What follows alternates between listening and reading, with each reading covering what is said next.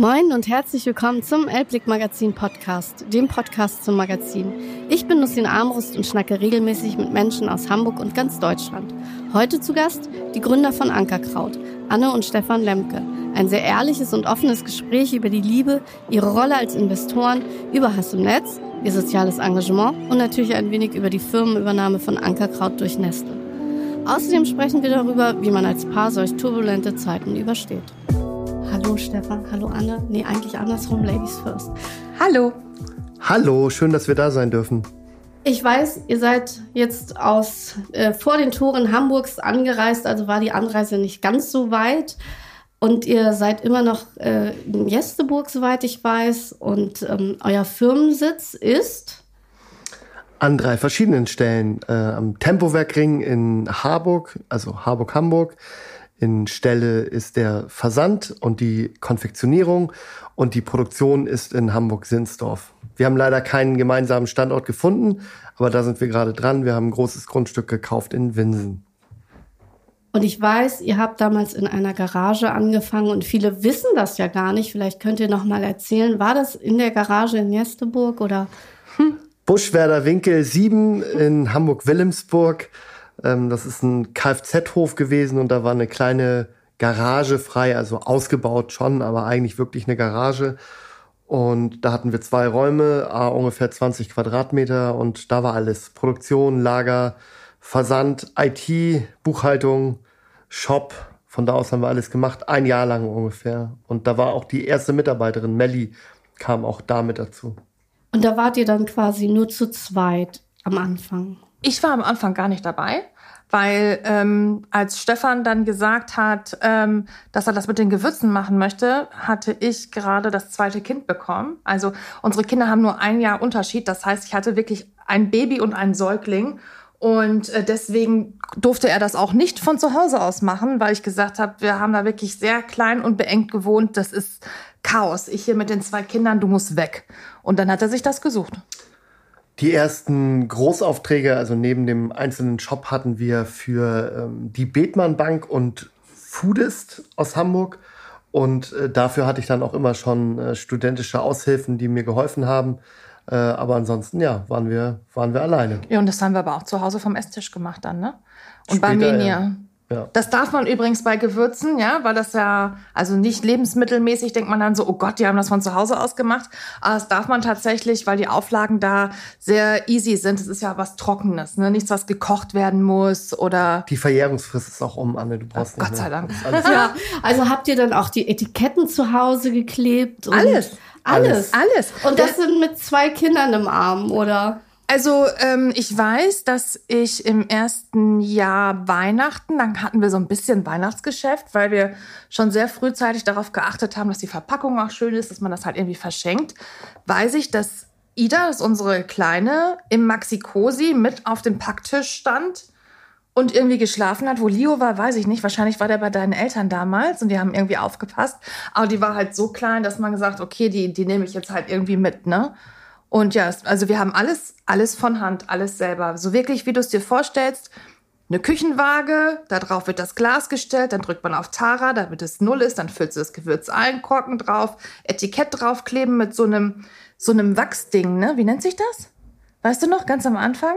Ich meine nicht den Weinflaschenetikettierer, sondern da haben wir so, eine, so, ein, so ein Wachsstück gehabt und da war eine Mulde drin, damit du das Glas ah ja, eben das ist ja rund. Kannst. Wenn du mhm. das bekleben willst, rollt das dann immer ja. hin und her. Also man hat dann mit relativ einfachen Handwerkzeugen. Hemdsärmlich. Hemdsärmlich, ja. Und äh, das ist jetzt vor neun Jahren gewesen. Wenn du mir das damals erzählt hättest, wie das heute ist, ja. hätte ich dir nicht geglaubt. Aber dann hat doch ein Glas, wenn ich mir das vorstelle, in Handarbeit, dann habt ihr doch da bestimmt viele Minuten mit verbracht, es zu verpacken. Ja, ewig. Und, und, und ja. dann, wenn dann so eine Großbestellung kam, du hast gesagt, ihr hattet eine Großbestellung, ja, dann saßt ihr doch da die ganze Nacht, oder? Ja. Und da du alles sehr viel selber gemacht hast und Nachtschicht und Überstunden und ich habe da ja keinen Lohn gekriegt, ich habe das ja quasi kostenlos gemacht für mich oder die Firma und dadurch hat sich das dann auch schon gelohnt, soweit, dass man dann auch einen Mitarbeiter zahlen konnte. Also, das also die Melli. Ja, die Melli, also die ist auch heute das, noch da. Hallo Melli. Das war sehr viel Zeit, die man gebraucht hat für ein einziges Glas, aber da ich das gemacht habe, war das dann auch, war das noch okay. Also wir haben zu der Zeit von meinem Elterngeld gelebt. Stefan hat, ich glaube, wann hast du angefangen, dass wir Gehalt gekriegt haben? Nach drei oder vier Jahren? 20 Mitarbeitern. Da haben alle, also wirklich 20 Leute schon Geld verdient und dann kam so, dass wir Geld irgendwie brauchen. unser Erspartes war dann halt wirklich irgendwie weg und dann haben wir gesagt, okay, jetzt müssen wir auch, auch mal ein Gehalt kriegen. Ja, und ich ähm, habe vorher mit euch gesprochen und ihr habt gesagt, ihr habt euch tatsächlich auch kennengelernt zu Ankerkrautzeiten. Das heißt, ihr hattet schon Kinder, das ging ja relativ schnell dann. Ihr seid jetzt elf Jahre schon verheiratet, habt ihr mir verraten. Also ist eure Ehegeschichte gleichzusetzen mit der Ankerkrautgeschichte? Nicht ganz, nein. Also wir kennen uns seit 12, 13 Jahren oder so. Also, jetzt Also ich war damals bei geschätzt. Conto Records, deswegen fühle ich mich hier ähm, im Musikumfeld äh, tatsächlich äh, sehr, sehr wohl. Und du hast auch noch was anderes gemacht, aber wie das dann halt so ist, ja, wir sind ja auch keine 22 mehr. Das heißt, wir haben uns kennengelernt mit Mitte 30 ähm, oder ich war ein bisschen jünger, du warst Mitte 30. Wenn man dann weiß, das passt, das ging dann halt sehr, sehr schnell. Also wir haben nach einem anderthalb Jahren geheiratet und da war ich schon im siebten Monat schwanger mit Kind 1. Das Ja. war schön. Und Ankerkraut kam dann, da war Leo ein halbes Jahr alt, haben wir das entschieden, dass wir das Genau. machen wollen. Und woher kam dann die Idee? Weil du hast vorher ja was anderes gemacht und hast dann gedacht, so, nein, ich glaube, das ist es. Das ist das, was ich machen möchte. Ja, man sucht ja immer nach irgendwelchen Dingen, die man mal machen könnte oder ich, weil ich auch davor schon selbstständig war. Und dann hatten wir diverse Ideen, ähm, ein Hundeshop, also so, äh, wo man Sachen für Katzen und Hunde äh, verkauft. Das haben wir dann relativ schnell wieder ver verworfen. Dann wollten wir Bio-Spielzeug aus Holz machen, weil wir dann, weil das Kind dann, Kind dann unterwegs war und ich unzufrieden war mit dem Spielzeug aus Plastik und das Holzspielzeug ist uncool gewesen oder ich weiß nicht, ob es das heute immer noch ist, aber es hat mich halt genervt. Ja, dass Nee, das es gibt nicht, richtig coole Sachen. ja, ganz dass, ehrlich sagen. dass das so bauklotzmäßig war und irgendwie alles langweilig.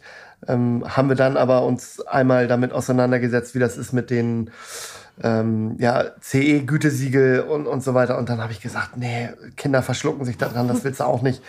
Und dann kamen wir irgendwann auf Gewürze. Also das Witzige ist, ich, ich mache das super lange schon. Ich bin zwar in Deutschland geboren, aber bin dann mit zwei nach Afrika und habe da gewohnt, gelebt, bis ich 13 war. Ähm, und wir hatten dann zwischenzeitlich mal einen Koch und bei dem habe ich mich mit an den Herd gestellt und der hat mir alles gezeigt.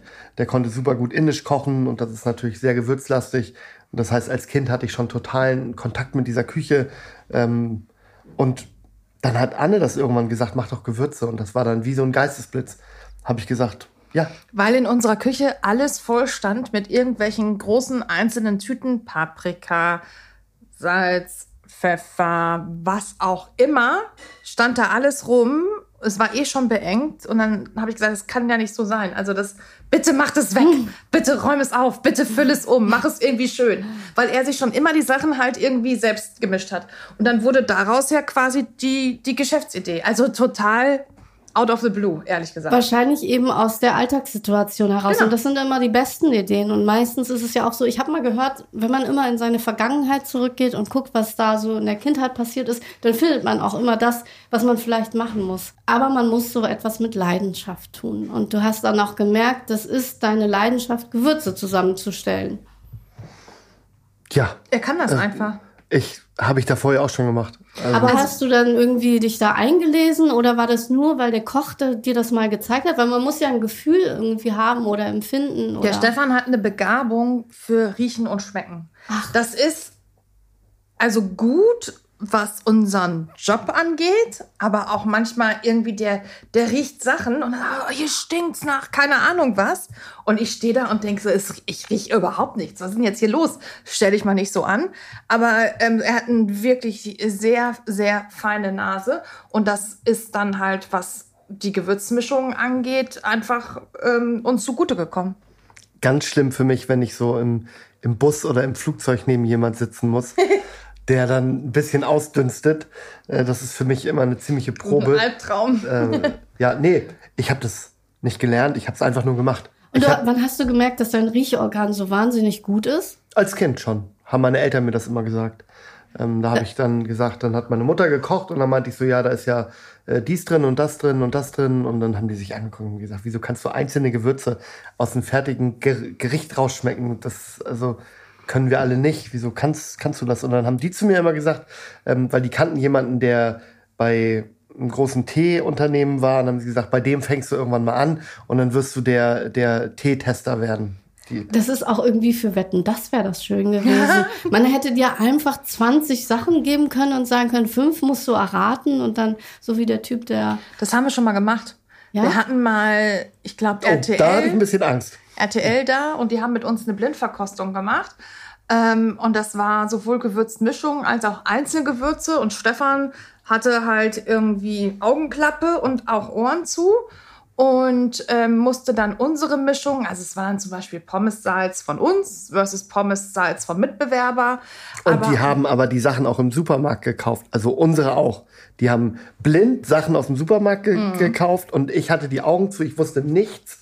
Und dann haben sie mir jeweils immer was, und was hingehalten alles, alles und ich habe alles richtig erkannt. Man wusste sowohl, was unser Produkt ist und das ist natürlich deswegen mit Augenklappe, weil man das auch schon sehen kann. Ne? Mhm. Also wir wissen, wie unsere Produkte aussehen, von der Körnung, von der Farbgebung und so weiter.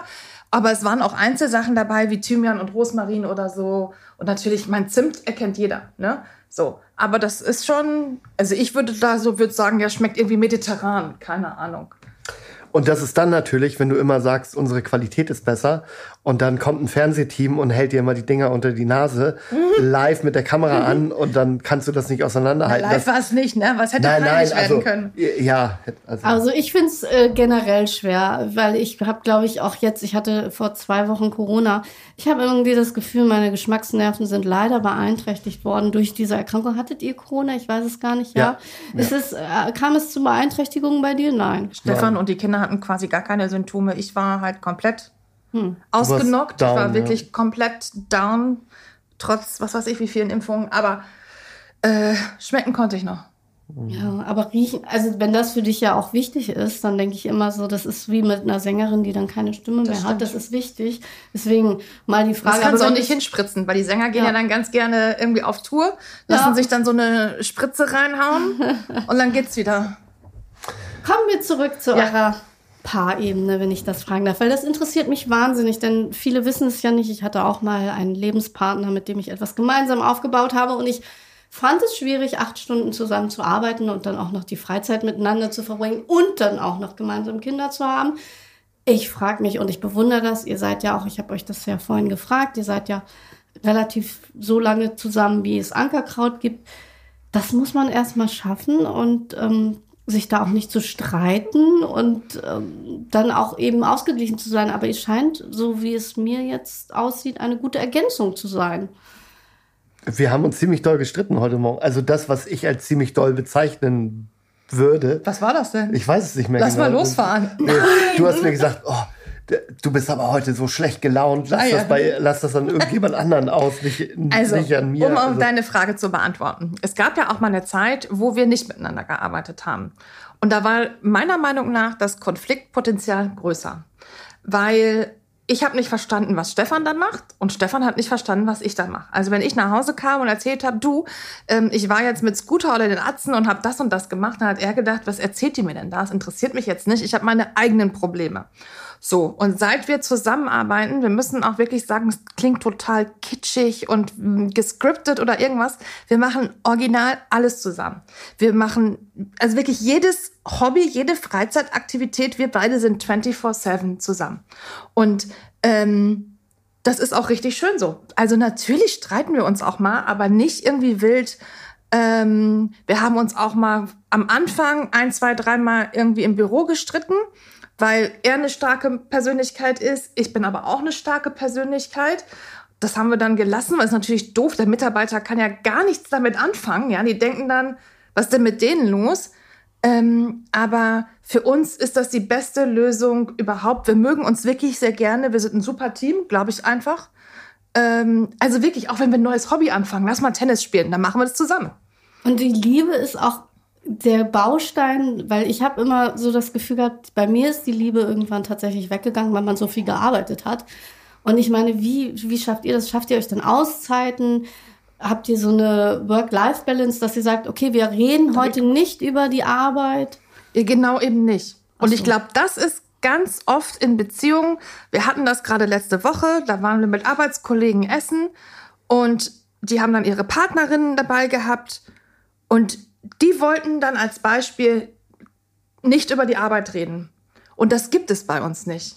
Für mich ist das ganz normal, wenn wir in den Urlaub fahren. Das war einfach die letzten zehn Jahre so.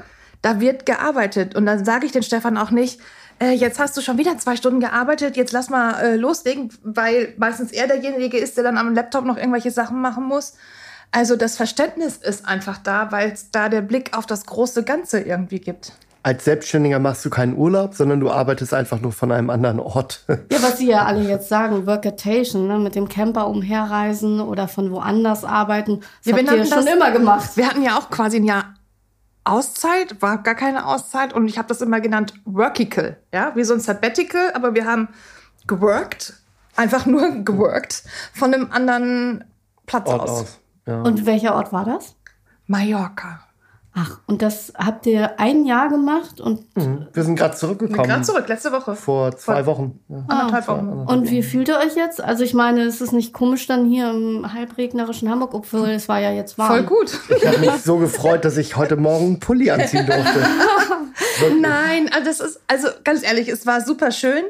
Aber ähm, wir hätten uns ehrlich gesagt, glaube ich, beide gewünscht, dass wir das so ein bisschen mehr genießen können. Ja. Wir haben wirklich sehr viel gearbeitet in der Zeit und ähm, das war eigentlich nicht so der Sinn der Sache, aber es ist dann halt so gekommen, wie es halt gekommen ist.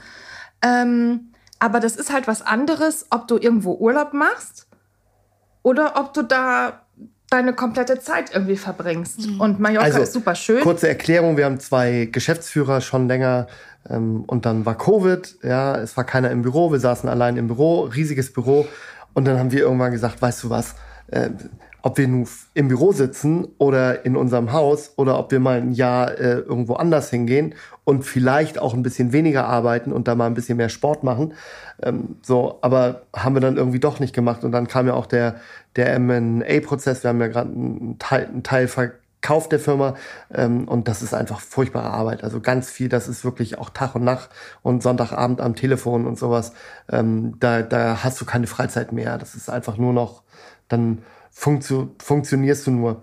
Und ich muss sagen, zurückzukommen auf Work-Life-Balance, wir hatten sehr viel Work und jetzt balancen wir mal Richtung Live ein bisschen. Das war auch mit ein Grund dafür, wieso wir gesagt haben, äh, dass wir ein Stück zurück aus der Firma gehen. Und das funktioniert nur, wenn du Anteile los wirst, weil wenn die Firma dir gehört, kannst du dir nicht freinehmen. Es geht nicht. Ich kann das nicht und Anne kann das auch nicht. Und so war das für uns einfach ein, ein logischer Schritt, der jetzt kommen muss. Ähm, dass wir, ja, dass wir uns unsere Freiheit zurückkaufen. Und das war. Das Aber das war auch okay, ne? Also dieses Work-Work-Balance, die wir ja quasi irgendwie gemacht haben, das war für uns in dem Moment ja auch in Ordnung. Nur irgendwann muss man halt anfangen, auf seinen Körper oder seine Seele zu hören. Und dann auch auf einmal sieht man, dass seine Kinder irgendwie zehn Jahre alt sind. Ne? Und man weiß gar nicht, wie die Zeit verfliegt. Ja, und man ist. denkt so, ähm, warte mal, in noch mal zehn Jahren sind die ausgezogen. Und dann wollen sie von euch nichts mehr wissen. Dann wollen sie von uns nichts mehr wissen und deswegen jetzt halt irgendwie kommt auch da mal das Zeitalter für die Kinder. Ja. Und das ist auch ganz wichtig. Und fällt dann auch eben, weil man weiß, man macht es für die Kinder, das Loslassen etwas leichter? Oder kann man gar nicht, man kann ja doch gar nie abschalten, weil man hat es ja so aufgebaut. Es ist ja, man ist ja verwachsen damit. Ich kann dir, kann dir mal ein, ein äh, Bild geben oder eine, eine Erklärung. Zum 1.6. sind wir keine Geschäftsführer mehr. Ja, wurden also, haben einen Aufhebungsvertrag unterschrieben und äh, die ersten paar Tage habe ich mir darüber überhaupt keinen Kopf gemacht, groß, aber nach einer Woche bin ich plötzlich regelmäßig morgens, nachmittags, egal wo, wo ich saß, bin ich eingeschlafen. Also wirklich eingeschlafen. Beim Handy angucken, beim Lesen, also jetzt nicht, wenn ich selber Auto gefahren bin, dann nicht. Aber man hat gemerkt, dass der Körper sowas von loslässt. Und das hat mir dann auch gezeigt, das war allerhöchste Zeit, dass ich mal einen Schritt zurücknehme. Es gibt Leute, die sind dafür gemacht. Ja, die können 20 Jahre lang irgendwo der Vorstand sein und auch alles, was damit zusammenhängt, aushalten. Ich, ich wollte das irgendwie, also ich habe gemerkt, ich brauche mal, ich brauche mal eine Pause. Da geht es ja auch ganz viel um Macht, ja. Und wir beide sind beides keine Machttypen. So, und das, was du sagst, dieses 20 Jahre Vorstand von irgendeiner großen Firma oder so, da geht's ja ganz oft um dieses Machtgefüge, dass diese Leute es gar nicht können, keine Verantwortung mehr zu haben oder dann Priorität für sich selber irgendwie ähm, einzunehmen. Und Gott sei Dank haben wir das nicht. Also wir haben von Anfang an eigentlich Ankerkraut so aufgebaut, dass alle unsere Kollegen sehr schnell selber Verantwortung übernehmen können. Und das ist manchmal schwierig, weil dann kriegt man so eine Mail, gab es gerade heute, wir sind ja nicht komplett raus, wo wir denken so, boah, die Entscheidung hätte ich jetzt halt irgendwie anders getroffen. Weiß ich nicht, ob das so richtig ist, aber let it go, ja.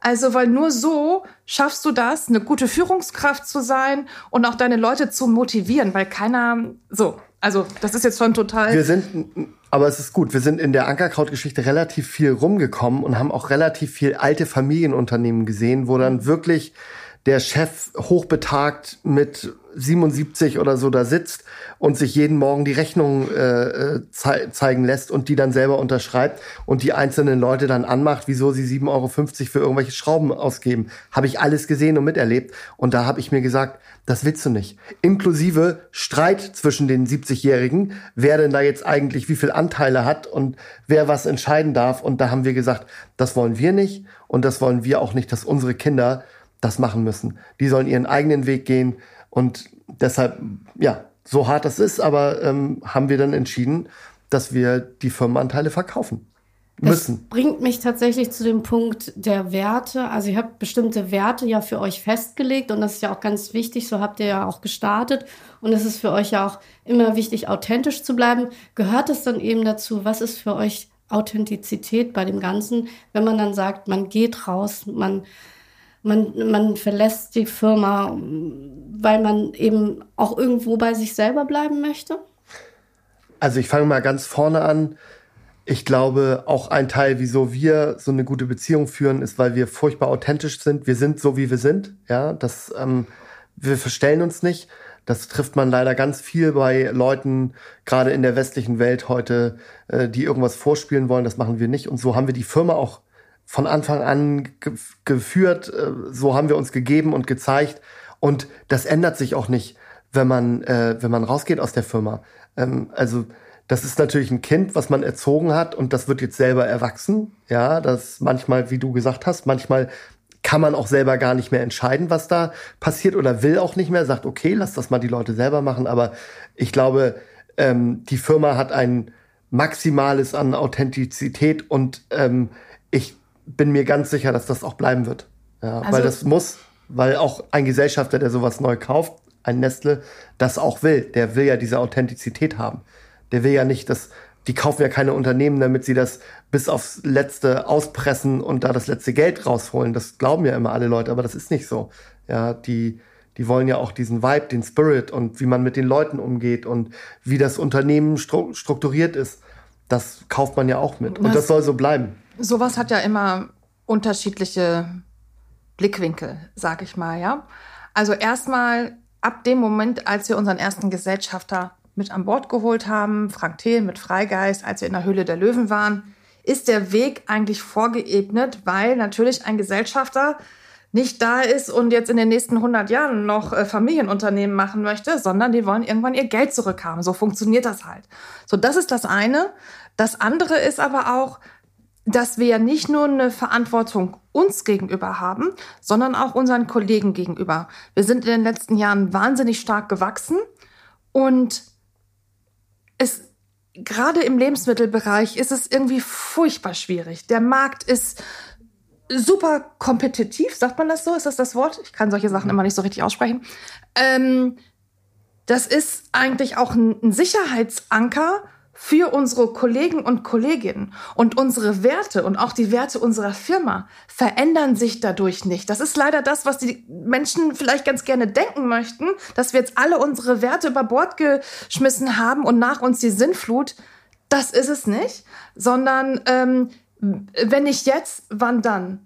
Und ähm, so sehen wir das und so sieht das auch unser neuer Hauptgesellschafter so, ähm, die sich auch in den letzten ähm, Jahren, um zu nicht so viel auf das Thema einzugehen, aber die haben sich wahnsinnig entwickelt muss man heutzutage, also hallo, ja, du kannst heutzutage nicht mehr öffentlich Schindluder treiben.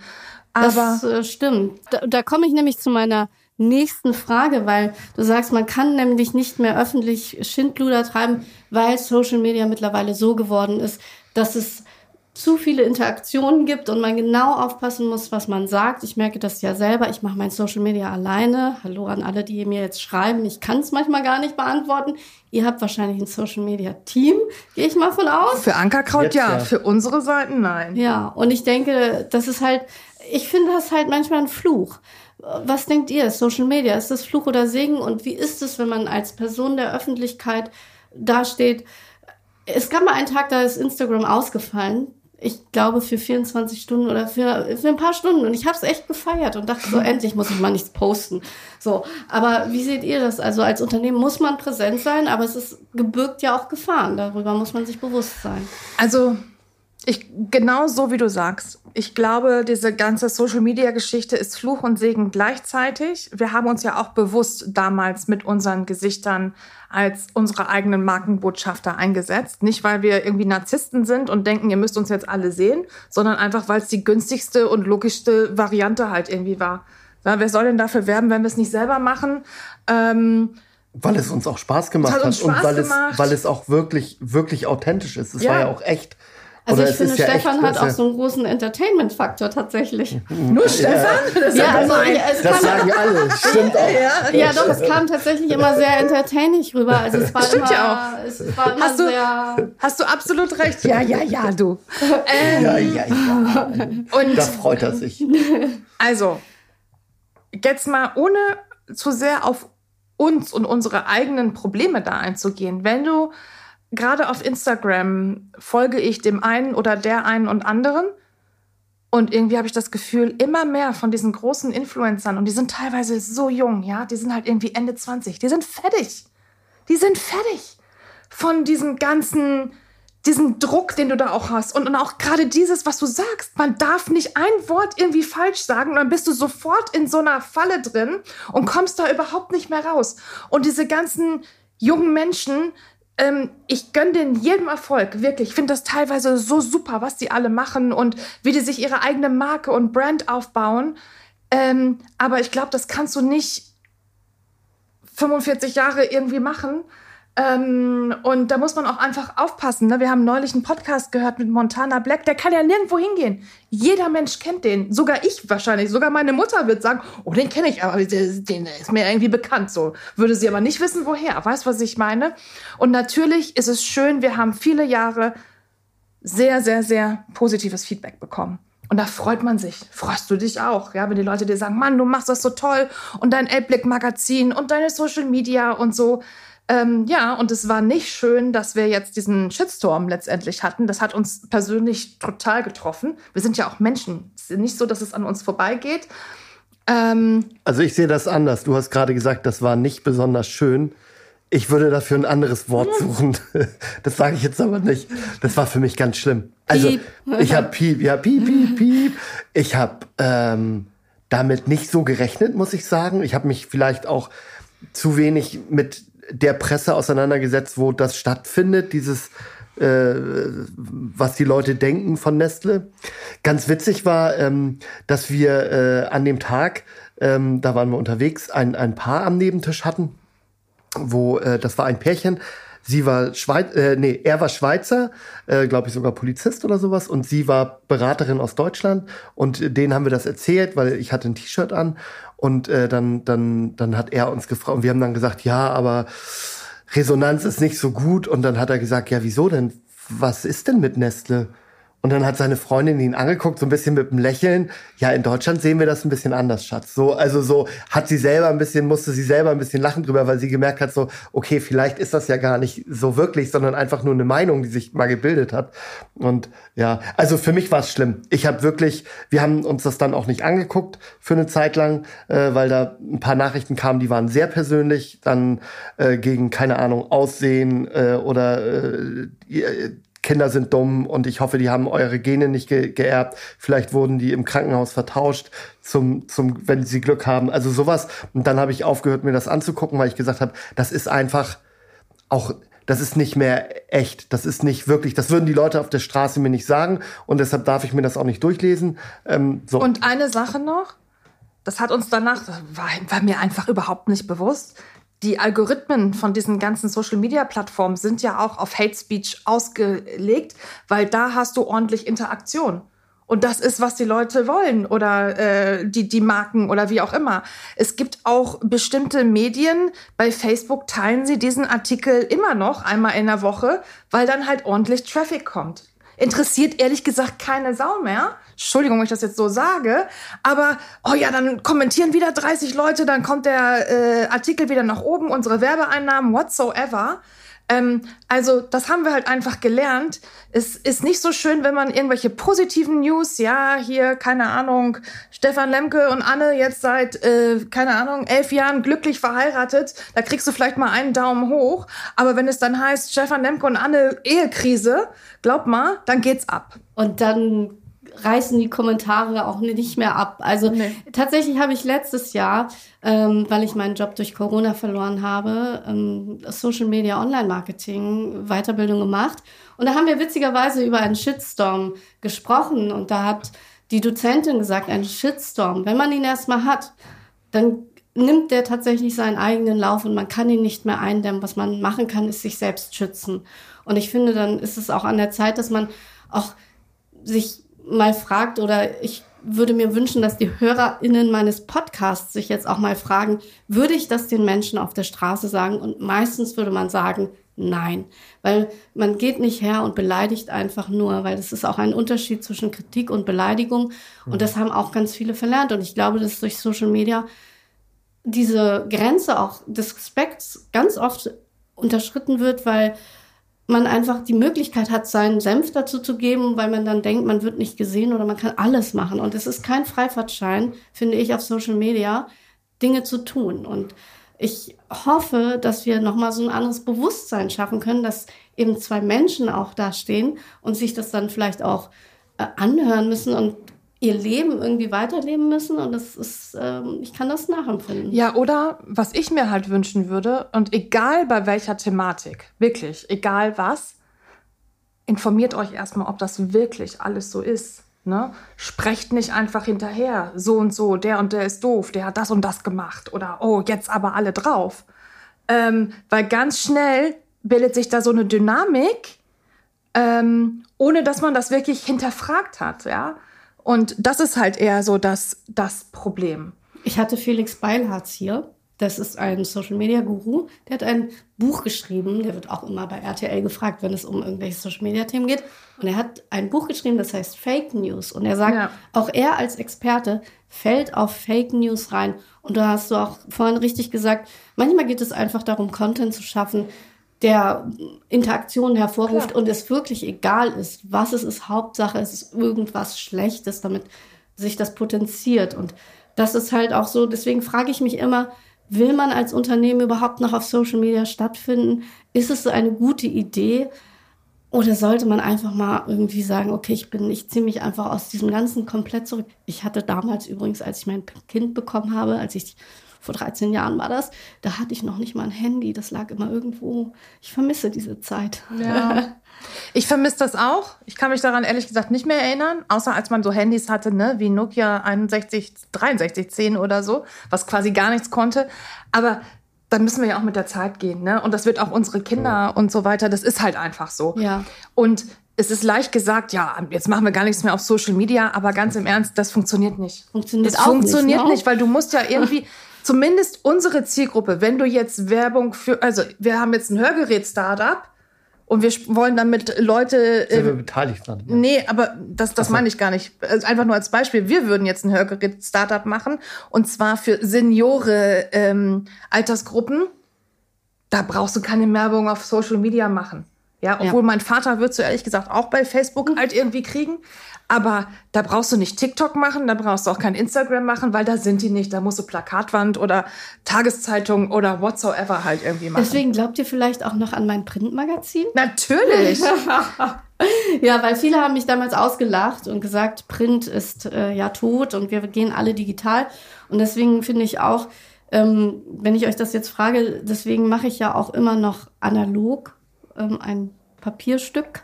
Und viele sagen auch, naja, das ist ja nicht gut für die Umwelt, aber ich glaube, Papier in der Form bleibt ja dann auch irgendwo.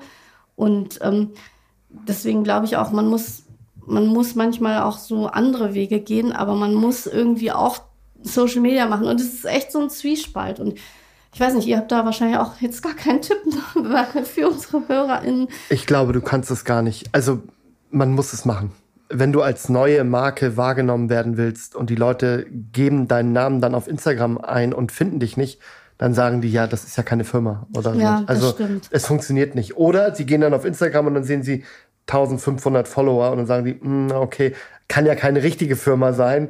So, das ist, das braucht man heute. Das gehört einfach mit dazu, leider. Da muss man sich auch kümmern drum. Man muss auch gucken, dass die Follower wachsen.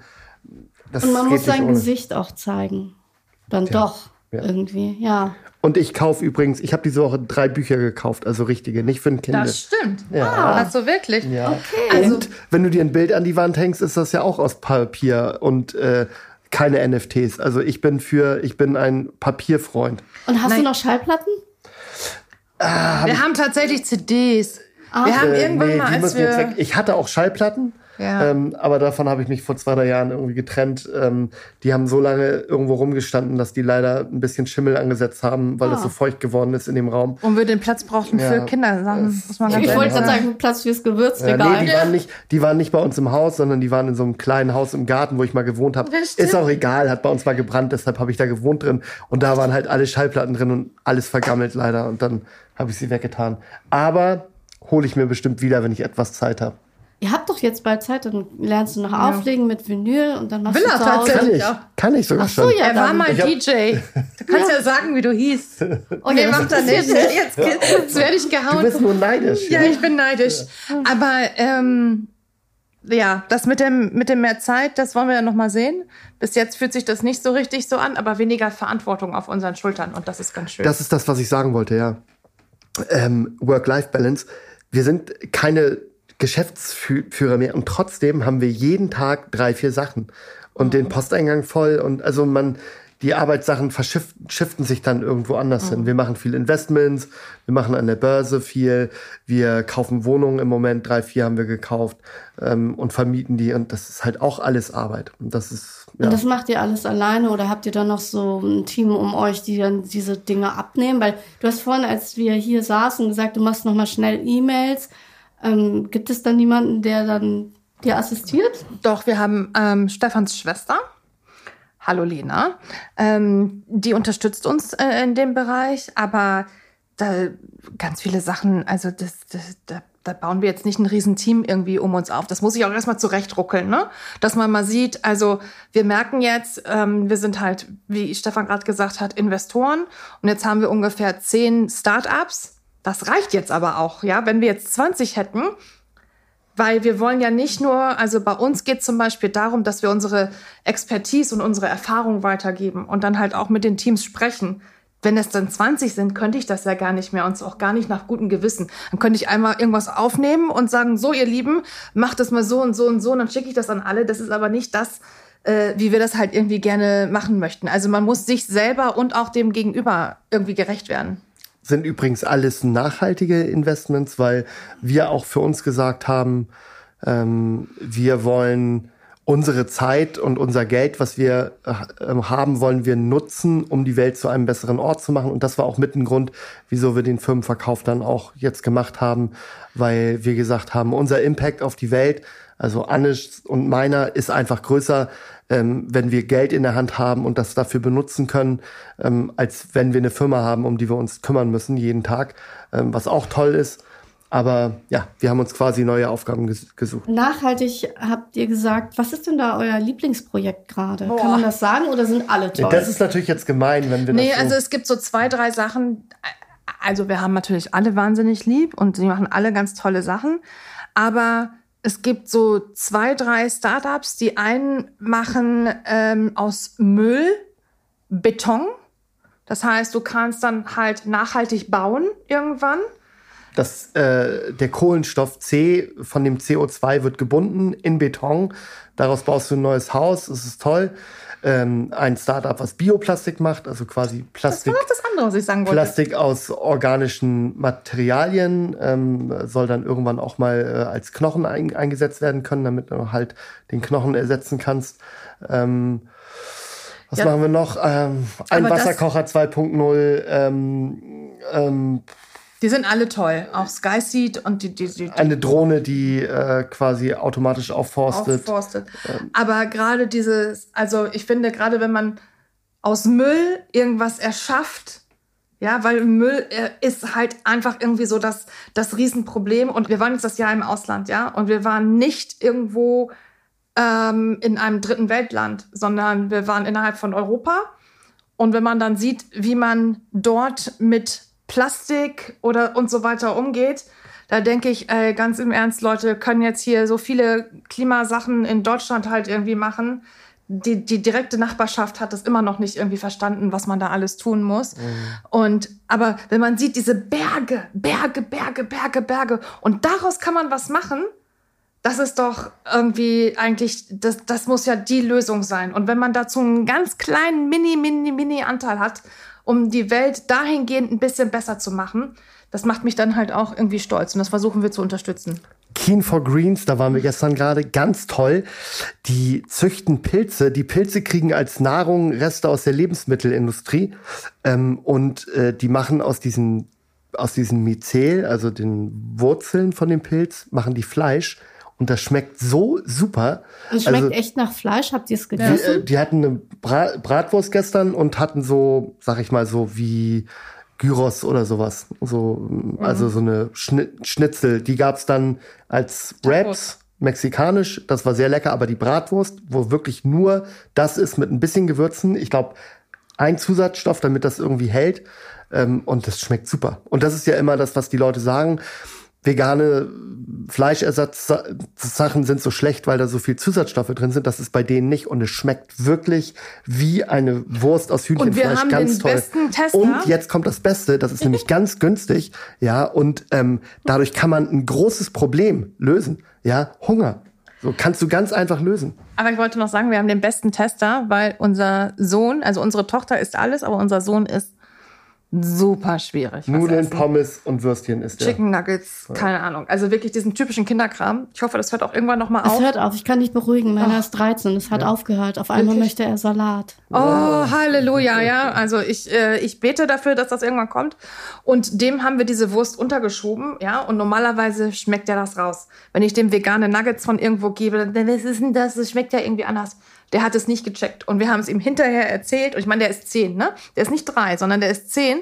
Und er hat das kann ja, das glaube ich nicht, dass ich da jetzt Pilze gegessen habe. Doch, sagt, jetzt finde ich die Wurst doch nicht so lecker, wenn da Pilze drin waren. Hat er vielleicht die guten Geschmacksnerven seines Vaters geerbt? das glaube ich nicht. Dann Und wird er nicht ich- nur Pommes und Nudeln essen. Ach so, Aber vielleicht ja. Ida. Ja. Die vielleicht. Ja, weil ich dachte, weil er rausschmeckt, wenn es eben vegane Nuggets sind oder so, dass er das dann an den Geschmacksnerven Der ist einfach erkennt. super picky, was Ah, das ich angeht. kenne das, aber es wird wirklich besser. Also, aber das ist schön, dass ihr halt sagt, okay, wir machen auch wirklich dann was Vernünftiges. Und ich frage mich dann immer, wie kommt es? Weil es gibt so viele Dinge. Ich wüsste gar nicht, wie ich mich entscheiden würde an eurer Stelle, weil ich glaube, ist es so, dass ihr dann auch manchmal irgendwie E-Mails kriegt und sagt, wo jemand sagt, er könnte nicht in mich investieren, weil ich bin ja so toll. Und dann müsst ihr doch vielleicht auch manchmal sagen, das ist toll, aber das können wir nicht. Klar, ohne Sehr Ende. schwierig. Sehr schwierig, dass man da Nein sagt, aber irgendwo muss man ja auch eine Grenze ziehen. Ähm, ja, und deshalb haben wir auch, also Anne, Lena und ich setzen uns zusammen hin und überlegen uns, was wir machen wollen und aus welchem Grund und was für ein, was für ein Impact das hat. Und ja, wir haben auch schon Investments gemacht, wo es dann nicht darum ging, dass man das Geld vermehrt. Ne? Wir bauen ja auch Schulen, bauen jetzt bald eine Schule wieder. Ähm, äh, das ist, da, da verdient man ja nichts mit. Das ist einfach nur für die Sache. Das Aber wollte ich euch nämlich auch noch mal fragen, wenn man und das kenne ich ja auch, wenn man, ich sag mal, ein bisschen mehr Geld hat als andere Menschen, dann wird man wahrscheinlich auch ständig gefragt, kannst du nicht uns irgendwie bei einer Charity unterstützen oder oder oder und ich meine, da muss man sich ja auch abgrenzen, was macht ihr so im sozialen Bereich, wo ihr sagt, okay, da geht es nicht um Wachstum, da geht es nicht um Geldvermehrung. Könnt ihr das überhaupt aufzählen, weil es vielleicht auch Dinge sind, die ihr gar nicht so groß erwähnt? Also wir haben ja äh, das, Schule bauen. das Geld kam ja auch jetzt gerade erst an. Das heißt, das Ganze bauen wir auch auf erst. Ähm, bei Ankerkraut, boah, ich weiß nicht. Also lokal, regional, überregional und international. Wir haben, glaube ich, wir haben irgendwo eine Seite bei Ankerkraut, wo man das lesen kann. Wir haben bestimmt schon 30, 40 Also, Sachen gemacht. ich zähle mal Also, auf. Mm, Fünf, sechs Sachen. Also Herzpiraten aus Hamburg, da geht's um ähm, herzkranke Kinder. Ähm, dann gibt es, es- wir haben DKMS. die DKMS. Das ist ja noch relativ so Käl Kältebus. Kältebus äh, in Hamburg. Tafel Hamburg. Beziehungsweise, ja, wir haben, das ist mir auch immer wichtig, ne? wenn wir so spenden, wenn wir zum Beispiel sagen, hier Weihnachtsgeschenk, wir spenden jetzt äh, 10.000 Euro an so, das finde ich doof. Ich möchte nicht einfach Geld spenden, sondern ich möchte wissen, was wird denn davon gekauft? Ja, also 57 Schlafsäcke plus Wasserkocher plus Hundefutter plus was die halt so brauchen. Ich will nicht nur einfach einen Betrag. Ja, ähm, wir haben eine Schule in Malawi gebaut und zwar wirklich eine komplett von Grundschule bis hin zu ähm, Abschluss mit Brunnen und Solaranlage. Wir forsten auf in Brasilien und Nicaragua. Wir haben unterstützt, die gibt's leider gar nicht mehr, Mapapus. Das sind ähm, Gott. Kuscheltiere, die werden gebastelt aus äh, Kleidung von Verstorbenen. Also wenn ein Habe ich gehört. ja, wenn ein Kind irgendwie Oma, Opa oder vielleicht auch Mama, Papa, ähm, dass man was im Arm hat ähm, davon, das haben wir jemandem zur Verfügung gestellt. Das ist wirklich relativ teuer, die sich das halt nicht leisten konnte für ihre Kinder. Also wir haben wirklich ein riesengroßes Herz und machen, glaube ich, ganz, ganz viele. Und natürlich muss man das irgendwie abgrenzen, weil als bestes Beispiel, es gibt immer eine Tombola und in Deutschland gibt es sehr viele Schulen, die alle irgendwie Schulfest machen und Tombolas oder auch sehr viele Jugendfußballvereine, die dann gerne, da muss man sich abgrenzen und da haben wir eine ganz klare äh, Linie und sagen, ähm, bei uns in unserer Region, da wo unsere Kinder Mitglied sind, da machen wir das, weil sonst irgendwann Und Wie sehr du das- karikative wie willst Sachen. du das also kein, rechtfertigen? kein Fußballverein, das machen wir nicht mehr. Und wir haben auch gesagt, wir machen das selber. Also nicht du fragst uns und wir machen das, sondern wir suchen uns das, das aus. Und oder diesen riesen Spielplatz da in Jesteburg. die, Dann die, so ähm, viele Sachen. Viele Sachen haben wir aber auch von der Community entscheiden lassen. Das, was wir bei Ankerkraut gemacht haben. Also war haben das was ist als Social Media doch nicht schlecht. Ja, ja, ja. Und dann haben wir gesagt, was, was, was wollt ihr? Und dann haben die Leute Vorschläge gemacht, wir haben das durchgezählt und was dann gewonnen hat, das haben wir dann auch, Aber auch weil du jetzt gerade gesagt hast, Social Media ist ja doch nicht nur schlecht. Also ich glaube grundsätzlich ja immer an das Gute im Menschen. Und ich glaube auch Social Media und die Nutzer sind zu 90 Prozent gut und 10 Prozent vielleicht schlecht. Und man muss halt nur schauen, dass man diesen 10 Prozent, die natürlich laut sind, nicht das Gehör verschafft oder nicht nur auf die hört. Weil, um das nochmal abzuschließen, wir haben auch sehr viel positiven, ähm, sehr positives Feedback bekommen. Und Das ist Das- aber untergegangen wahrscheinlich. natürlich, du, du liest ja immer eher das, also wenn dir jemand sagt, oh Stefan, heute siehst du aber gut aus, ja, freut er sich. Und wenn aber einer kommt und sagt, oh, der Bauch hier so, ne? Worüber denkt er denn in den nächsten drei Tagen nach? Er denkt darüber nach, dass jemand zu ihm gesagt hat, was ist denn da äh, irgendwie so los? Also vergesst das Negative, konzentriert euch auf das äh, Positive. Ähm, wir sind beide sehr positiv denkende Menschen und das wird schon. Im Nachgang haben wir das BI-mäßig untersucht und ganz hoher Prozentteil der Leute, die äh, rumgestänkert haben auf Social Media, waren leider gar nicht wirklich un unsere Kunden, sondern irgendwelche Leute, die noch nie Ankerkraut gekauft haben. Und das, dann denkt man auch so, okay, gut, dann macht es halt. Ja? Wenn ihr das müsst, dann macht es. Das wollte ich euch nämlich fragen, ob ihr irgendwelche Veränderungen gespürt habt, weil man ja vielleicht denkt, so, ach, es sind jetzt Umsatzeinbußen da gewesen, aber ich weiß gar nicht, ob man das dann so direkt spüren kann. Spüren wir sehr, aber das ist äh, hauptsächlich Inflation, Krieg. Ähm, also das ging schon vor dem Announcement zu dem Deal, äh, ging schon runter. Und das geht nicht nur uns so, sondern ich glaube ganz viel, so, ja. gerade im Lebensmittelbereich, weil die Preise hoch, hochgehen, ähm, aber auch so Konsumverhalten, Ja. weil die Leute, äh, die, ja, allein die Energie, ja, Natürlich. deine Heizung, du musst mit dem Auto irgendwo hinfahren, das kostet so viel mehr Geld, Ja. dass halt weniger Geld da ist. Ja, oder du musst deine Kinder ernähren und dann greifst du halt einfach zu einem günstigeren Produkt, weil einfach, verstehe das ja auch, ja. Also geht ihr auch noch selbst einkaufen? Was? Natürlich. Frag mal Stefan. Ich Ja. darf nicht, wenn wir, also das ist eine Situation, muss ich ganz ehrlich sagen. Wenn wir zusammen einkaufen sind, dann bricht die Hölle los. Weil ich darf mich da eigentlich überhaupt nicht einmischen. Stefan geht einkaufen, hat so voll seinen Plan und dann laufe ich irgendwo hin und sage, oh, guck mal, nein, das brauchen wir nicht, stell das zurück. Das stimmt gar nicht. Wohl wahr. Du darfst dich nämlich auch in der Küche überhaupt gar nicht einmischen, Ja, weil das ist alles Ach so. mein Bereich. Also Das dann sieht man hier Ärger. schon mal die Arbeitsaufteilung, ja, Ja, die ja, ist ja. äh, knallhart. Küche haben und also- Einkaufen tabu. Wir gehen beide, Aufräumen darf ich aber. wir, Ja, und arbeiten, wir arbeiten ja beide und äh, wir haben noch nicht mal jemanden, der uns im Haushalt hilft im Moment. Ich und das ist schon das. krasse Belastung. Ja. Äh, das, das ist äh, fast der häufigste Streitpunkt, den wir irgendwo haben, ja, weil, weil, weil wir aufräumen, Aufräumen. Und, oder ich, ich, ich bin Wir haben kreativ. einfach Klamottenberge und ihr kennt das alle von zu Hause, wenn man Kinder hat und einen Mann, es tut mir leid, ja. Die Wäscheberge, die hören einfach nicht. Es hört einfach nicht auf. Es ist wie so eine never-ending Story. Da bist du gerade fertig, denkst du, yeah, ich hab's geschafft. Und dann gehst du ins Bad und dieser Korb ist einfach so.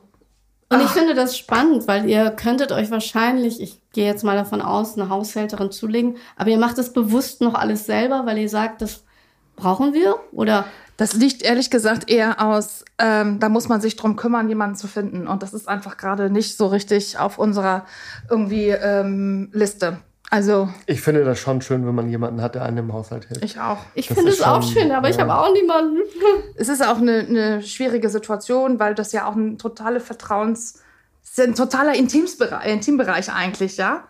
Also ähm, Ja, Mal aber wer, ihr schafft es auch dann trotz allem, ich meine, ihr seid lange zusammen, nochmal als letzter Tipp für alle Paare, die sich im Haushalt streiten. Wie versöhnt man sich da am besten? ähm, indem man, Zusammen aufräumen. Nee, ganz ehrlich, Das also Schlafzimmer aufräumen. diese typischen, ja, Schlafzimmer aufräumen. Ähm, diese typischen Streitpunkte sind ja immer so Kleinigkeiten, ja. Das sind diese, es ist diese obligatorische Zahnpasta-Verpackung, der Klodeckel. Don't care about it. Mach sie einfach. Also, wenn er das liegen lässt, und das macht er. Ich könnte mich darüber jetzt wahnsinnig aufregen. Spinnst du? Nein, nein, nein, nein, nein. Ich könnte mich darüber einfach. Du lässt alle Zahnpastatuben offen. Es wirklich. ist doch egal, oder ich. Du könntest dich darüber wahnsinnig aufregen und jedes Mal sagen, Stefan, die Zahnpasta, der Klodeckel, was auch immer. Oder du machst es halt. Es dauert zwei Sekunden. Und du sparst dir so viel Stress mit deinem Partner. Jeder hat doch irgendwelche komischen Marotten und Eigenheiten. Ich Also- hatte mal einen Freund, der mochte keine Wasserflecken auf den Armaturen.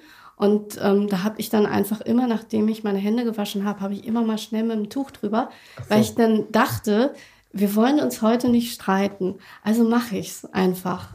Und das sind dann so die Kompromisse, die man dann macht. Und man selber denkt so, naja, aber es war ihm wichtig. Und deswegen habe ich es dann gemacht. ne? Ja, aber, aber wenn er aber das gerne zusammen. möchte, dann soll er das doch auch machen. Weißt du, das Ja. sehe ich halt so. Wenn ich das gerne möchte und ich weiß, er meint das ja nicht böse, der macht ja nicht irgendwas, was auch immer, oder ich mache ja nicht irgendwas, um ihn zu ärgern, sondern einfach, weil ich halt so bin oder weil er halt so ist. Und wenn du das gerne möchtest, dass die Wasserflecken weg sind, dann mach sie halt weg. Naja, wir Ich hätte dann Armaturen aus Plastik gekauft, glaube ich. So. Na, wir sind jetzt auch nicht mehr zusammen, insofern ist es Ja. auch egal, was mit den Armaturen ist, ne? Aber ähm, ich finde es halt, ich finde es spannend, weil euch so zu sehen und zu sehen, wie ihr als Paar sehr starke Persönlichkeiten seid, trotzdem harmoniert und einen Weg gemeinsam findet. Ich finde, da können sich alle noch mal so ein bisschen auch hinterfragen, wie geht das, wie macht man das am besten als Paar? Ähm, ich, ich finde es bewundernswert und ich ähm, sage dann immer, auch durch solche schwierigen Zeiten zu gehen zusammen, das stärkt unfassbar, glaube ich, auch das Verhältnis zueinander und dann noch Eltern sein. Es kommt ja so viel, was man dann immer hat. Du musst gut zusammenpassen, das ist einfach so. Also, Das wusstet ihr von wenn das Anfang nicht an. geht, ja, Ich wusste es ziemlich schnell. Ja. Ja? Und also, das ist ja immer das, was die Leute sehen, ne? So erstmal, oh ja, hier super erfolgreich und tralalala. Aber wir beide in der relativ kurzen Zeit, in der wir zusammen sind, wir sind durch so dunkle, tiefe Täler gelaufen. Wirklich, ja. Wir haben richtigen Scheiß mitgemacht, so. Und Also dann- nicht in der Firma, ne? nicht in der Firma, da musst du Privat, halt einfach mhm. zusammenhalten. Krankheitssachen Und, und, so. wir mögen uns einfach wirklich richtig gerne. Wir mögen uns einfach richtig gerne und wir sind uns genug. So, das ist Und man ist muss schön. jetzt mal so jemanden finden, wo man sagt, Ja. es ist Glück auf allen Ebenen das Richtige. Und ich glaube immer, Also ich habe ja auch, ich bin Single und ich habe ein paar Leute gedatet und ich weiß einfach, man weiß es sofort, entweder das passt oder es passt nicht und meistens passt es bei mir nicht. Vielleicht bin ich aber auch noch nicht dem Richtigen begegnet. Ich habe noch Hoffnung, wenn ich euch sehe. Es ist, Drückt also, dir alle Daumen. ich finde, Partnerwahl ist schwierig. Ja, auch weil du- heutzutage, ne? Ja, Ja. Heute mit Tinder oder so, da sind die Leute ja alle, das gab es ja nicht, als wir, als wir uns kennengelernt haben. Ähm, das sowas ist Ihr ja, habt euch analog Du- kennengelernt. Nee, schon Nee. auch. Bei auch Finja, das ist genau dasselbe gewesen, nur in Hamburg. Ja. Aber ich denke mir, heute sind die so, ja, okay, hat die Zahnpastatube offen gelassen, ähm, swipe ich mal zum nächsten. Jetzt schreibe hin, ich mal so. nach rechts. Ja, das ist irgendwie so, pff, irgendwie, es wird zu schnell, zu schnell ausgetauscht. Ähm, wir haben eigentlich immer nur einen Podcast von 30 Minuten, den haben wir schon überschritten. Aber ich freue mich trotzdem sehr, dass ihr da wart, dass ihr mit mir über dieses Thema gesprochen habt, was doch sehr heikel ist, aber auch privat. Und ich hoffe und ich wünsche mir, dass ihr auch noch ein zweites Mal kommt. Ja, gerne. Wann denn morgen? Super wieder. gerne. Oder zu, zu Weihnachten. Zu Weihnachten, das ist schön. Vielen Dank. Ja, vielen Dank Wir sind dir. große Weihnachtsfans, minus ich. Also Anne ist Ich, ich, großer ich, ich, Weihnachtsfan. ich. Ja, Dankeschön. Danke. Danke.